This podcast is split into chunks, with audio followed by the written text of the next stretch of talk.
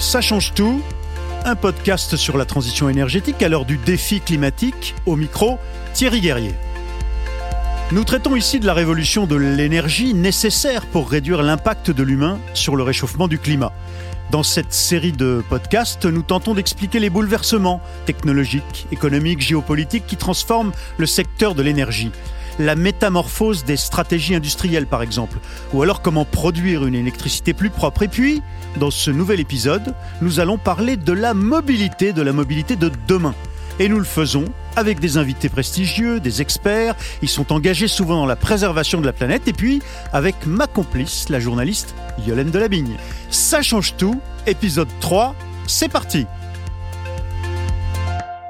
Comment allons-nous nous déplacer demain? Avec quelle énergie?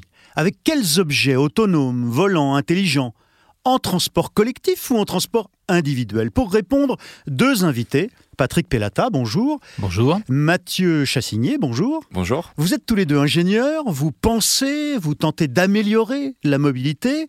Vous êtes Patrick Pellata, vous polytechnicien, vous avez été un des grands stratèges de l'industrie automobile, patron de Renault, Nissan, euh, vous avez fait prendre à l'industrie euh, française le virage de l'électrique. Et puis, le président de la République, Emmanuel Macron, vous a chargé d'un rapport sur les nouvelles mobilités. Vous êtes consultant en mobilité aujourd'hui au sens large. Qu'est-ce que vous lui avez suggéré dans ce rapport alors, on lui a suggéré de s'intéresser de près à ce qu'allait devenir l'industrie automobile dans, ce, dans cette transformation, de ce qu'il fallait faire pour qu'elle se prépare à cette transformation, puis que de ce qu'il fallait faire à côté pour euh, justement aider les mobilités à se, à se transformer.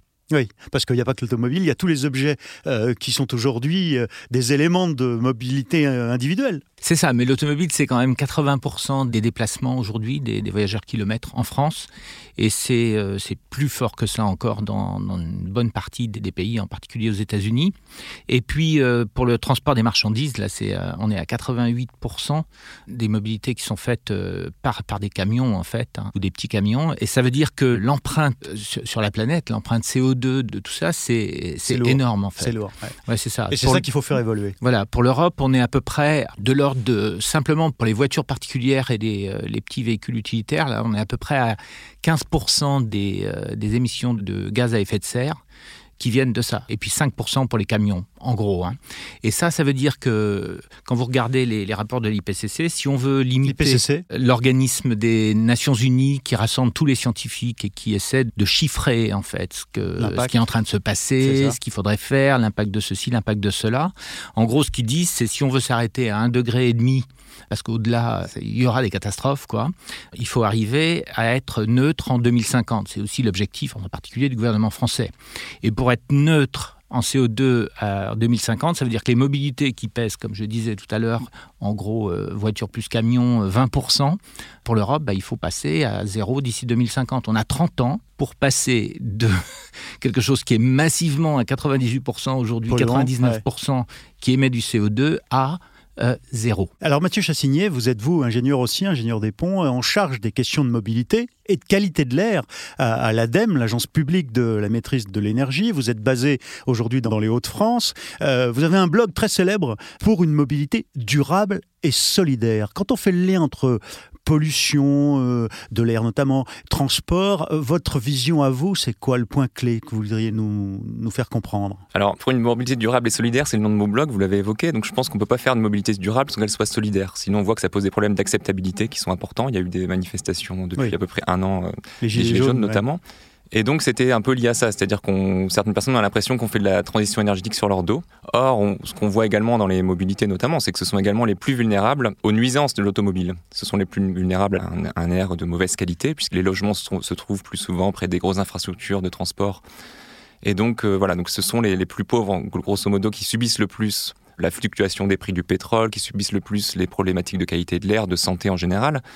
Et donc, il faut lier les deux si on veut réussir à proposer des, solutions qui soient à la fois efficaces et qui soient acceptables pour tout le monde. Et, essentiel, cette dimension de la solidarité. On va revenir, Yolène Delabigne, sur la question centrale du podcast. Comment allons-nous nous déplacer demain? Quelle mobilité? Ah, en plus, en plus c'est vraiment un sujet qui passionne tout le monde, la mobilité. Hein. On se sent tous concernés parce que c'est vrai que l'idée de prendre un taxi volant pour aller au boulot ou des trottinettes supersoniques, c'est très excitant.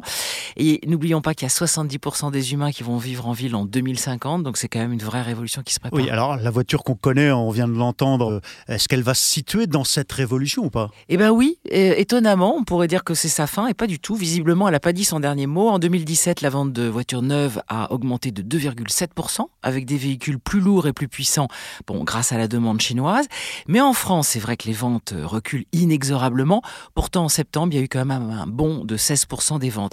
Alors, surtout, la question, c'est comment est-ce que notre automobile va fonctionner? Au gaz, à l'hydrogène, à l'essence Est-ce qu'elle va voler? D'ailleurs, est-ce qu'on va encore avoir une voiture ou est-ce qu'on la partagera avec euh, nos voisins, par exemple? Alors, la révolution, en fait, c'est peut-être celle des usages. Il faut peut-être commencer par à quoi sert l'objet qui nous permet de nous déplacer. C'est exactement ça, Thierry. Ça va vraiment dépendre, en fait, de nos nouvelles habitudes. Il y a une chose qui est sûre, c'est que l'automobile privé va devenir le transport public de demain. Il y a des études qui montrent que l'essor des transports publics stagne dans les grandes villes européennes, en général pour des problèmes de coûts, et qu'ils ne peuvent pas être la solution à toutes les demandes. Donc l'Institut pour la ville en mouvement parie plutôt sur une nouvelle utilisation de la voiture, entre covoiturage, autopartage, VTC ou autres solutions, pour que toute la population en profite. Alors Patrick Pellata, Mathieu Chassigné, est-ce qu'on peut poser les termes des facteurs qui vont être déterminants de la mobilité de demain? Par quoi il faut entrer dans la réflexion pour pouvoir la penser? Patrick Pellata. Il y a trois choses en parallèle en fait. Il y a euh, d'une part le fait que la mobilité, la montée d'Uber et autres nous a montré qu'il fallait quelque chose en plus des transports en commun pas en compétition avec les transports en commun, mais en plus, et c'est ce qu'on appelle la, mobilité à la demande, qui peut être programmée ou qui peut être euh, instantanée. Ça, c'est le premier élément. Et cette, demande, elle était latente et il n'y avait pas de vraie bonne expression, c'était les taxis. Les taxis, c'est pas terrible. Donc ça a été euh, petit à petit euh, challengé et, et, on est arrivé à cette montée d'Uber et des autres. Mais ça reste très cher, c'est pas solidaire. Le deuxième élément, c'est le, les émissions CO2 de l'automobile, on en a parlé, et c'est aussi la pollution locale, qui est résolue pour les nouvelles voitures, mais pas résolue sur le parc. Hmm, qu'est-ce que vous appelez la pollution locale? C'est euh, ce qui reste essentiellement le problème aujourd'hui. Si je prends la région parisienne, par exemple, c'est les émissions d'oxyde d'azote qui créent de l'ozone, qui font beaucoup de mal euh, au, système pulmonaire. Euh, les particules, maintenant, c'est beaucoup amélioré. Le, troisième, c'est le véhicule autonome. C'est-à-dire, c'est le fait qu'on commence à voir, elle n'est pas encore là, la solution, mais enfin, elle marche localement euh, dans certaines conditions. On voit la possibilité d'enlever le chauffeur d'un système de type euh, Uber. Et quand on met tout ça ensemble, ça donne des robotaxis partagés parce qu'à ce moment-là, on peut optimiser le trajet pour les 5-6 personnes qui vont rentrer dans la, voiture sans trop rallonger à chacun leur trajet. Et ça, ce qu'on voit dans des simulations, il y en a eu déjà maintenant 10, 15, 20, c'est qu'on arrive à avoir les mêmes mobilités dans la ville, plus vite, avec 10 fois moins de voitures, avec 15 fois moins de voitures stationnées dans la ville, et à un coût qui est en gros équivalent au prix actuel d'un ticket de, bus qui, je vous le rappelle, est, trois fois moins que son coût. Bon, alors ça, ce sont vos critères. Mais Mathieu Chassine, il y a peut-être d'autres critères aussi pour rentrer dans la réflexion. Est-ce qu'il faut penser que ça sert peut-être plus à rien d'aller aussi loin, aussi vite? Comment vous abordez la, façon de réfléchir à la mobilité de demain? Je pense qu'en effet, il faut élargir le sujet et ne pas rester uniquement sur le sujet des transports. Alors, vous nous avez posé la question, finalement c'est le titre de l'émission, quelle sera la mobilité du futur? Je pense pour essayer de prédire la mobilité du futur, il faut déjà regarder quelles sont les tendances du passé. Et je vais le faire en trois points comme Patrick Pellata. Le premier point qu'il faut regarder selon moi, c'est euh, l'évolution des kilomètres qu'on parcourt tous, tous et toutes pour se, pour se déplacer. Et euh, le, finalement, le nombre de kilomètres faits par chaque Français explose. Pour donner juste un chiffre, on en fait trop. On, en fait de trop. on en fait de plus en plus. Et hum, c'est pas qu'on se déplace plus, on se déplace toujours 4, 4 fois en moyenne dans la journée, mais on fait 4 déplacements qui sont en moyenne plus longs. Pour donner juste un chiffre, entre 1960 et 2018, chaque Français se déplace fait 3,3 fois plus de kilomètres aujourd'hui qu'en 1960. alors quel est l'enseignement à tirer de ces chiffres de la multiplication? En fait, on a plus de facilité, on bouge plus. Vous nous le reprochez ou enfin, C'est pas un reproche, mais si, on continue à, à, être dans cette explosion finalement du nombre de kilomètres qu'on parcourt, vous, n'aurez aucun, aucune solution de transport qui sera capable d'absorber cette, cette, augmentation. Donc il faut commencer par là. Il faut commencer par réfléchir là aussi, la sobriété, un peu comme dans l'énergie. La sobriété. Alors moi, je m'étonne toujours que la mobilité, c'est le seul secteur dans lequel on, on, ne commence pas par réfléchir à la sobriété. Je donne un exemple. Quand on réfléchit finalement au traitement des déchets en France, on va d'abord réfléchir à diminuer la quantité de déchets à traiter. Et ensuite, on va réfléchir à comment les traiter au mieux, comment, les, comment faire du recyclage, comment valoriser les déchets. Et ben dans la mobilité, c'est pareil. C'est ce qu'il faudrait faire. Il faudrait dire d'abord comment faire pour créer de la proximité dans les territoires, comment faire en sorte qu'on puisse, comme aujourd'hui, faire les activités qu'on a besoin de faire, mais les faire en faisant moins de kilomètres, plutôt que, les, faire en faisant plus de kilomètres, ce qui est la tendance actuelle. Oui, moi je, je, pense que c'est une approche un peu malthusienne de ça, il faut se méfier, parce qu'on a 30 ans pour arriver à zéro. Et donc si on veut changer les villes, si on veut tout changer en 30 ans, on risque de ne pas le faire, et on risque de dépasser cette limite fondamentale de, 2050. Donc je pense qu'effectivement, il faut travailler pour essayer de limiter la, la, mobilité des objets qui nous transportent. Et d'où le covoiturage, d'où le fait, quand je dis des robotaxis, partagés. Mais là, l'idée, c'est euh, essayons, quand on peut l'éviter, tout simplement de se déplacer. C'est aussi. Euh, oui, moi j'ai. Le télétravail. Oui, alors si vous voulez, moi j'ai beaucoup travaillé sur l'évolution de la mobilité dans les villes, parce que quand on travaille sur les marchés automobiles, c'est évidemment un, élément fondamental. La mobilité dans le monde aujourd'hui, elle recule où? Elle recule à San, Paolo, parce que c'est tellement congestionné qu'on n'arrive plus à se déplacer. Et c'est pas pas bon. C'est-à-dire que la, la croissance économique, l'accès au travail, l'accès à l'éducation, l'accès aux soins, l'accès à ses amis, l'accès à des collectivités, diminue. Mais ça, c'est pas bon. Et l'autre grande ville, c'est Téhéran, parce que tout simplement, il n'y a pas d'argent pour se, pour se déplacer. Et c'est pas c'est pas c'est pas une bonne mais sinon, dans tout le reste du monde. Euh, mais est-ce que c'est inexorable? Est-ce que euh, on ne peut pas amener euh, à, réfléchir autrement la façon d'envisager le transport Probablement, probablement, mais il faut pas comment dire Il faut pas que ce soit une raison pour ne pas faire le travail qu'il faut faire sur les objets qui font la mobilité. Et ça, c'est fondamental parce que j'entends beaucoup de discours qui sont justement des discours où on pourrait, on pourrait faire ceci, on pourrait faire cela, et pendant ce temps-là, on ne fait pas ce qu'il faut pour, parce qu'aujourd'hui, la mobilité, c'est un besoin pour une grande partie des gens. Les gilets jaunes, pourquoi ils ont, euh, ils ont éclaté? Parce que la mobilité leur est imposée. Elle leur est imposée par les prix fonciers. Ils peuvent pas, ils peuvent pas habiter près de leur lieu de travail, et donc il faut qu'ils se déplacent. Et quand on augmente le, le, le, coût du carburant, évidemment, ça fait, ça fait mal. Et comme ils sont à la limite, bah, ça fait trop mal, quoi. Il y, a une réaction peut-être que vous aurez sur l'idée de liberté euh, et de la liberté de se déplacer, Mathieu Chessigné. Donc, je disais, j'avais trois points. le premier, c'est essayer de faire en sorte que les kilomètres qu'on a besoin de faire augmentent euh, et continuent d'exploser de cette manière-là. Donc, pour moi, c'est la porte d'entrée. Ensuite, il y a d'autres choses qu'il faut regarder.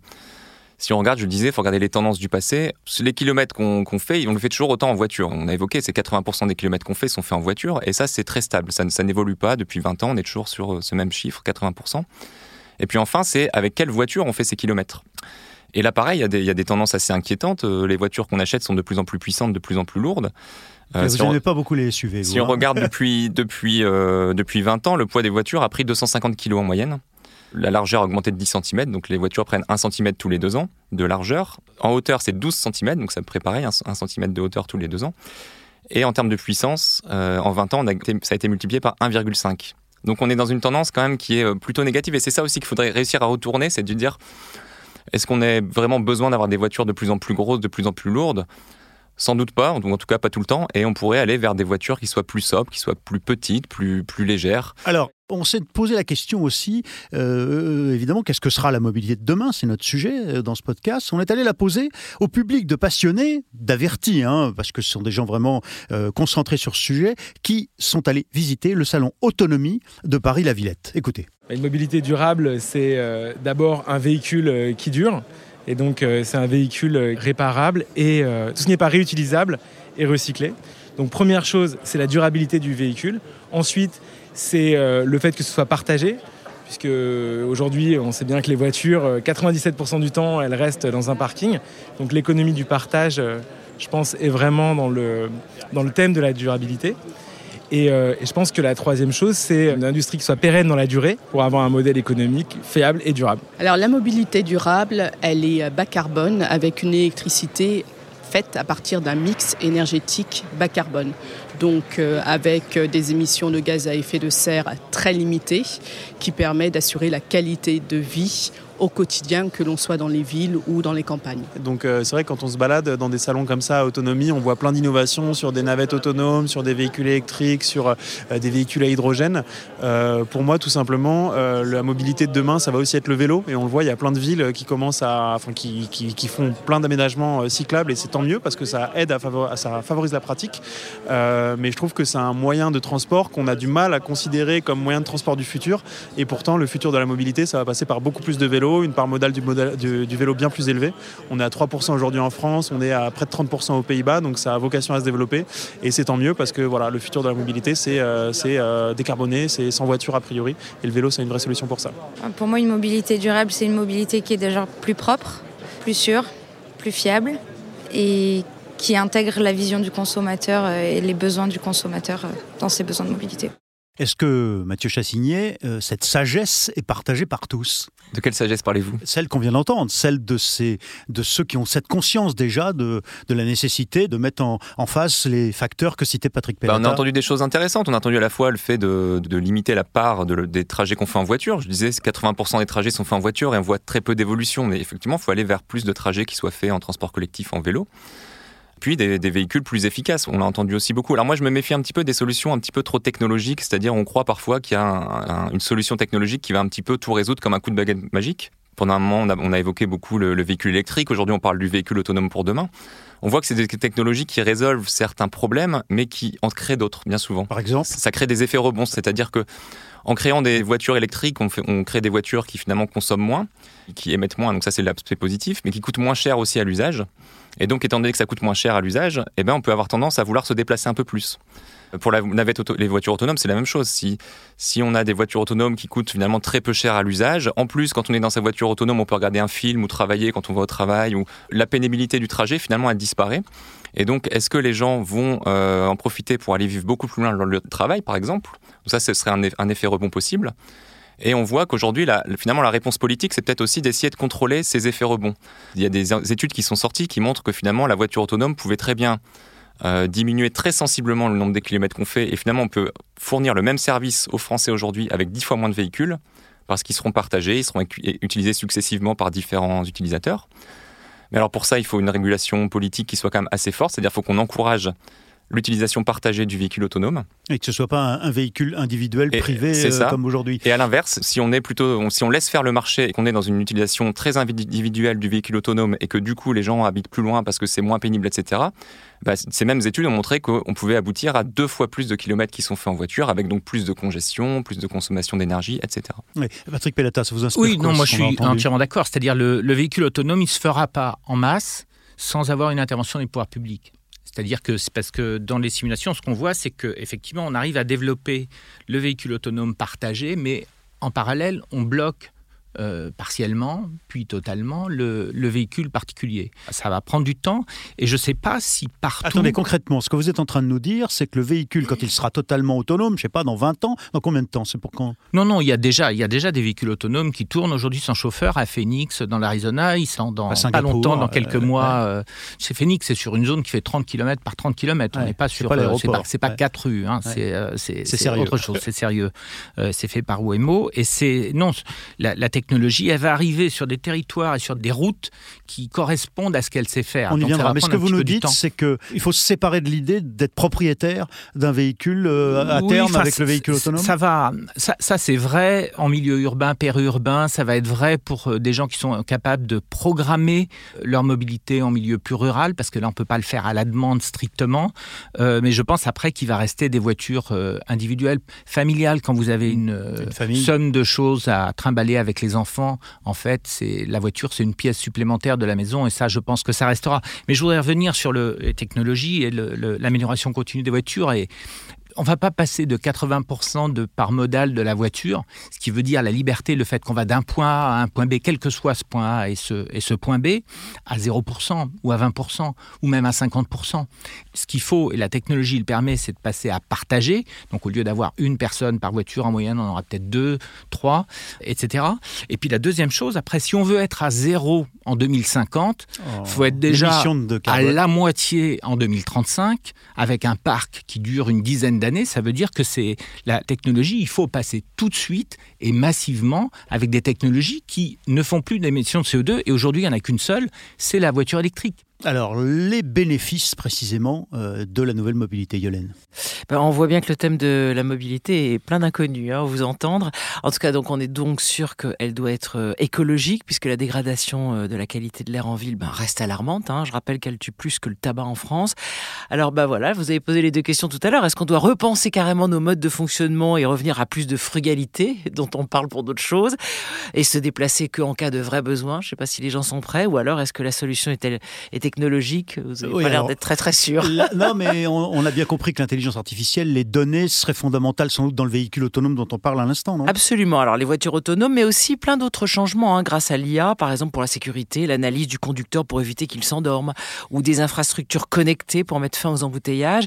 Mais bon, en attendant, là tout de suite, ce qu'on voit dans la, la star des salons, c'est quand même la voiture électrique. Oui, et en particulier en Asie, parce qu'il y a des cultures différentes. On l'a entendu avec Patrick Pellata entre l'Amérique d'un côté, l'Asie, l'Europe. Absolument. Le salon de Tokyo, par exemple, a, bluffé euh, tous les amateurs par son dynamisme avec des trois roues, des engins euh, modulables qui passent en deux minutes du coupé au break euh, selon les besoins. Et c'est vrai qu'on voit que les Asiatiques, ils foncent vraiment vers l'avenir. Et on voit que la mobilité, c'est vraiment un thème qu'on perçoit pas de la même manière quand on est en Occident ou en Orient. Mathieu Chassigné, l'urgence que soulignait Patrick Pellata, vous la traduisez comment? Vous avez quelle solution, je dirais, quelle exigence pour qu'on arrive à mettre dans les faits, à rendre efficaces nos modes de transport pour être propres? Pense que la, principale clé, c'est d'avoir des. Les solutions, on les connaît, on les connaît à peu près, c'est-à-dire qu'il faut aller vers des véhicules plus propres, plus petits, il faut développer les mobilités alternatives. Il faut des politiques cohérentes.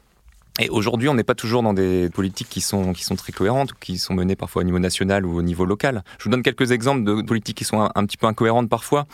Euh, aujourd'hui, la plupart des maires, par exemple, se désolent du déclin du centre-ville, du déclin du, du commerce de centre-ville donc euh, investissent des sommes importantes.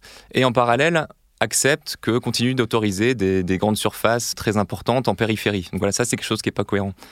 Euh, une autre chose qui n'est pas très cohérente non plus, c'est la fiscalité française. Aujourd'hui, vous payez moins d'impôts si vous habitez plus loin de votre lieu de travail que celui qui habite près de son lieu de travail.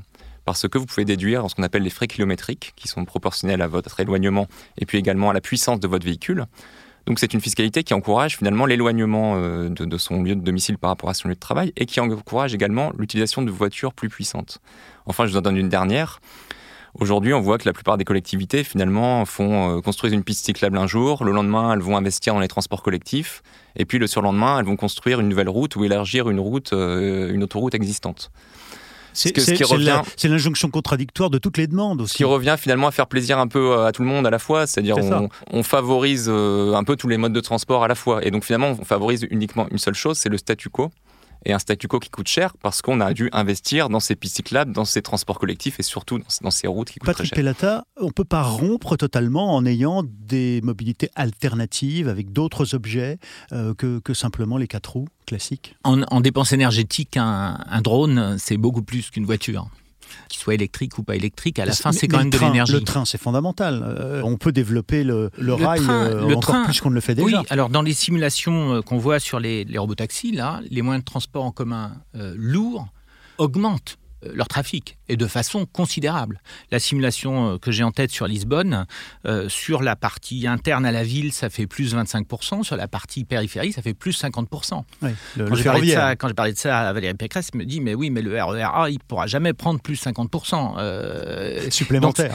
Donc c'est vrai que... mais le Grand Paris Express a du sens, par exemple, dans l'île de France. Oui, et, et, et, des voitures autonomes, ça peut aider, parce que le, le grand avantage de la voiture, pourquoi ça fait 80% C'est pas parce que les gens sont des cons c'est parce que tout simplement, ça répond à leurs besoins. Et leurs besoins, c'est j'habite là, et j'ai besoin d'aller travailler là, j'ai besoin d'emmener mes enfants à l'école là, j'ai besoin d'aller faire mes courses là. C'est la modularité, en fait, la souplesse que Exactement, et la liberté. Et donc, le transport à la demande partagé grâce à la technologie, grâce aux véhicules autonomes et donc à, un coût euh, plus bas, et grâce à un véhicule électrique qui permet d'avoir zéro euh, émission ou très proche de, zéro, ça permet de répondre à tout ça. Et c'est pour ça que je pense que c'est en train de s'accélérer. Quand on dit les pouvoirs publics, ils ont agi là-dessus. L'Europe, ce que l'Europe a décidé sur les émissions de 2020-2021, les pénalités qui vont avec, ça veut dire que le, on va passer, d'en gros, on est à 2,6% de véhicules euh, électriques et hybrides rechargeables aujourd'hui en Europe, sur l'ensemble de l'Europe, hein, des 28 là. Il va falloir passer à 13 ou 15% en 2021. Je ne sais pas si vous vous rendez compte. Ça, c'est déjà ça, ça y est, c'est inscrit dans le marbre. Il faut, on est en train de construire des voitures pour ça, et euh, c'est en train de se faire. C'est-à-dire que l'Europe, elle a déjà décidé ce mouvement-là, qui entre parenthèses est en ligne. Quand vous faites des, épures pour arriver à zéro en 2050, c'est bien ça qu'il fallait faire, quoi. Et ça, ça veut dire qu'on va se retrouver en 2035, en 2030, pardon, vers probablement de l'ordre de 30% des voitures vendues, peut-être 35% des voitures vendues, qui seront euh, électriques ou hybrides rechargeables. Alors il y a cette question de la qualité de l'air, évidemment, dans les bénéfices d'une mobilité durable, mais pas que. Écoutez cette experte du Shift Project, un think tank qui réfléchit à ces questions, Laura Foglia. Une mobilité durable apporterait euh, à notre vie quotidienne une amélioration déjà de, de, la qualité de vie par la réduction des distances de déplacement, donc des destinations plus proches, plus de liens de proximité au lieu de beaucoup de temps passé dans les transports. En plus, le passage à des mobilités plus actives, comme la marche et le vélo, apporte des gains en termes de santé. Donc, il y a eu beaucoup d'études là-dessus. Euh, souvent, on voit des résultats d'études qui disent que ça permet de réduire les risques euh, liés notamment aux maladies cardiovasculaires, etc. En tout cas, ça permet certainement de, euh, de bouger, de réduire le stress. Donc, c'est aussi un gain. En plus, Contrairement à d'autres secteurs comme l'agriculture ou les déchets, les émissions du secteur des transports sont en train d'augmenter, alors qu'ils devraient être en train de diminuer si on veut respecter l'accord de Paris.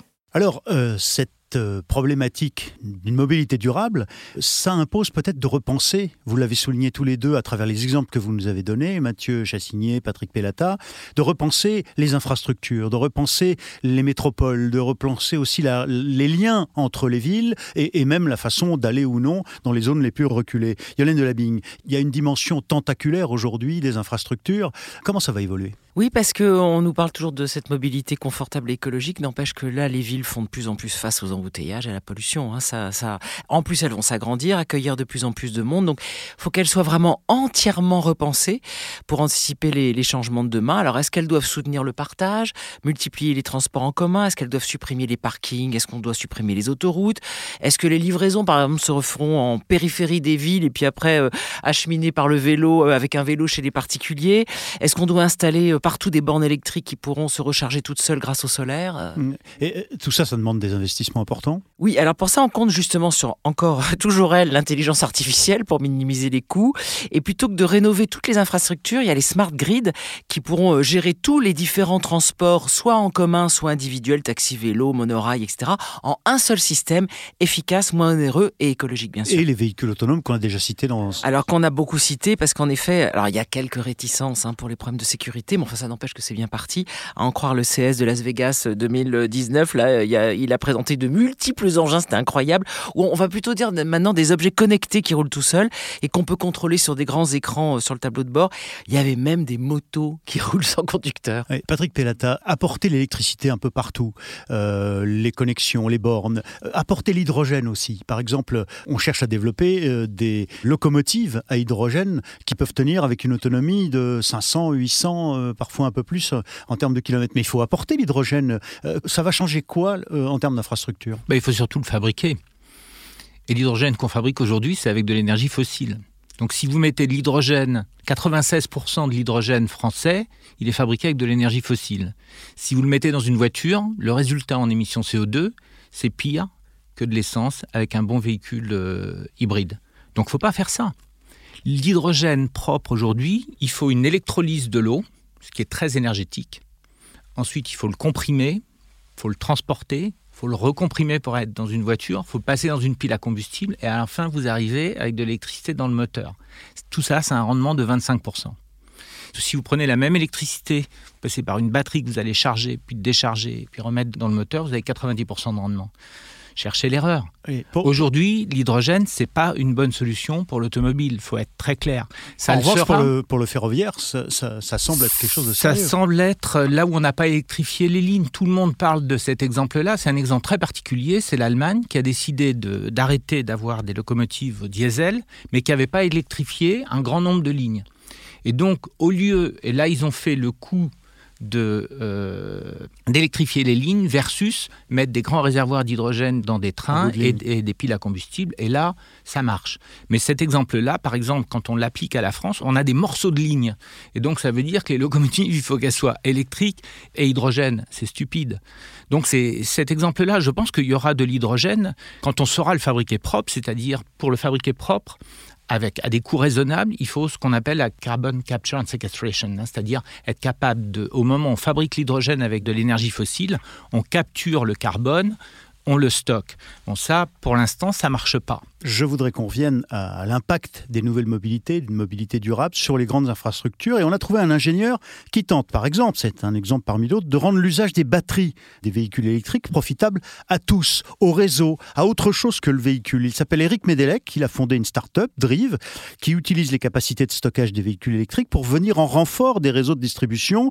Euh, ça s'appelle le véhicule to grid. Donc le véhicule to grid, c'est euh, d'abord une promesse. Euh, c'est la promesse que l'on fait à une entreprise ou à des particuliers demain quand on, lui propose de valoriser euh, la batterie de ses véhicules euh, quand ces derniers ne sont pas utilisés. C'est-à-dire qu'on va aller euh, proposer de piloter les batteries des véhicules électriques quand ces derniers sont branchés, la nuit par exemple, quand ils ne sont pas utilisés, pour rendre un certain nombre de services au système électrique. Ce sont des services qui sont rémunérateurs, qui vont permettre de générer des euros et on va partager ces euros avec euh, les dites entreprises euh, en contrepartie, bien évidemment, de la mise à disposition des véhicules.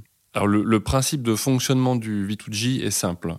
Euh, il consiste en fait à aller charger ou décharger les batteries des véhicules électriques en fonction d'un certain nombre de, signaux en provenance du, système électrique. Par exemple, une, journée où il y a de la production d'énergie renouvelable en excès. Il y a du vent, du soleil, on va alors donner euh, l'ordre au système de charger les batteries des véhicules électriques. Euh, la même journée, un petit peu plus tard, euh, il fait froid, il y a un besoin de chauffage, tout le monde allume le four, la lumière. on va à l'inverse donner l'ordre aux véhicules de décharger les batteries dans le système électrique pour combler un, déficit à un moment donné. Le, véhicule to grid peut avoir des, impacts assez concrets au niveau des, infrastructures, en aidant tout simplement à, à, les juste dimensionner en France, on n'a pas particulièrement de problème de, réseau. On a un réseau de, bonne qualité, on a cette chance-là. Dans d'autres pays dans lesquels on, intervient, euh, en Angleterre par exemple, c'est pas forcément le cas. Et donc, il y a une valeur à aller soulager le réseau en pilotant intelligemment les charges des véhicules électriques. Donc ça, ça se joue à plusieurs niveaux, aussi bien au niveau du, réseau de distribution dans l'absolu euh, qu'au niveau des, infrastructures, au niveau des entreprises ou, ou même chez un client euh, particulier demain. Mathieu Chassigné, Patrick Pellatas, c'est ça l'esprit euh, des nouvelles infrastructures euh, partagées, doper en quelque sorte les réseaux et, l'accès à l'énergie, au minimum d'énergie qu'on a? Je peux en parler rapidement parce que moi j'ai travaillé sur ce sujet-là dès 2010 en fait. On a travaillé à La Réunion, on a travaillé avec l'île Maurice, on a travaillé sur plusieurs îles. Pourquoi? Parce que dans ces îles, en fait, pour passer le pic de demande d'électricité, ils sont obligés d'investir des choses qui vont marcher une heure par jour. Euh, et donc, ils nous ont demandé est-ce qu'on saura faire, à partir des. si on a un parc de voitures électriques significatif, des transferts des batteries au moment du pic vers le réseau? Donc effectivement, ça marche. Je sais que Nissan le fait fonctionner au Japon déjà, et ils ont un pilote qui a été annoncé déjà il y a un an à peu près en Allemagne sur le même sujet. Je suis ravi qu'il y ait une entreprise française qui s'occupe de ça aussi.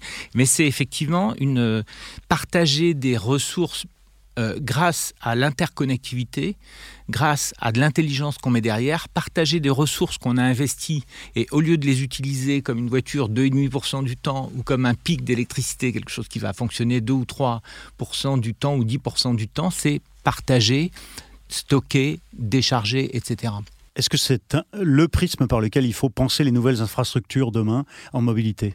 Les infrastructures, on a parlé des infrastructures électriques, pardon, il euh, faut aussi penser à l'infrastructure routière. C'est vrai qu'en ville, aujourd'hui, on voit que l'espace public est, très rare.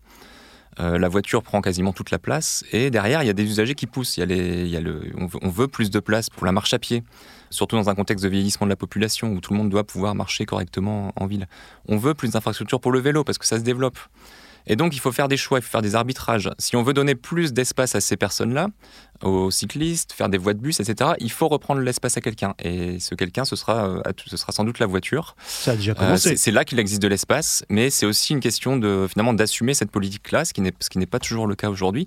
Il faut quand même faire attention si on développe la voiture euh, électrique, la voiture autonome. Alors je suis bien d'accord que ça résout certains, un certain nombre de problèmes, mais il ne faut pas que ce soit non plus un frein à donner plus d'espace à ces nouveaux usagers. Il ne faut pas qu'on fasse des nouvelles routes en parallèle des routes pour véhicules conduites par des hommes, des routes conduites par des véhicules autonomes parce que demain, de la place, il en faudra plus pour les cyclistes, pour les piétons, pour les utilisateurs de transport collectif.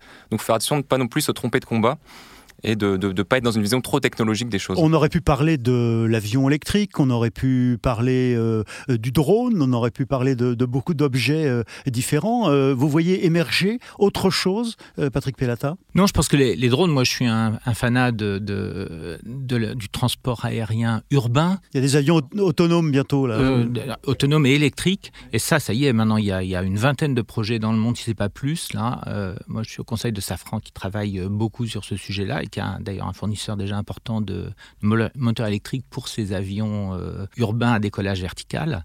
Mais ça va rester une partie euh, toute petite des flux. Et c'est quand même assez énergétique, donc ce sera quand même de la mobilité de luxe. Quoi. Pour revenir sur les surfaces urbaines, c'est clair que on a décidé euh, quelque part dans les années 20, dans les années 30, de donner les rues aux voitures. Et il faut arrêter. Mais ça ne veut pas dire que ça va plus être des voitures. Ça veut simplement dire ce que je vous disais dans, le cas de la simulation de Lisbonne. Si on est capable de, faire exactement les mêmes mobilités, point à point, avec la liberté, on peut choisir, etc., etc., pas cher, avec 10 fois moins de voitures, avec 15 fois moins de voitures stationnées dans, les ça veut dire qu'on va rendre les rues aux vélos, aux piétons, aux arbres, aux terrasses de café, à une qualité de vie euh, complètement différente. Donc ça, c'est possible, et c'est possible avec de la technologie d'une part, et ça c'est en train de se faire, et ensuite avec une intervention des pouvoirs publics qui vont devoir à un moment dire j'interdis ceci, ou je limite, ou je fais payer très cher, tout ça est un, peu la même chose, sur la, voiture particulière avec euh, ce qu'on appelle euh, l'autosolisme. Hmm. Vous êtes d'accord sur ce point-là tous les deux? Une revisitation en quelque sorte de l'espace euh, collectif. Patrick Pellata, Mathieu Chassigné, merci d'avoir accepté d'être dans Ça change tout épisode 3, c'est fini. Et n'hésitez pas à nous réécouter, à partager cette série de podcasts sur la transition énergétique proposée par EDF. À bientôt.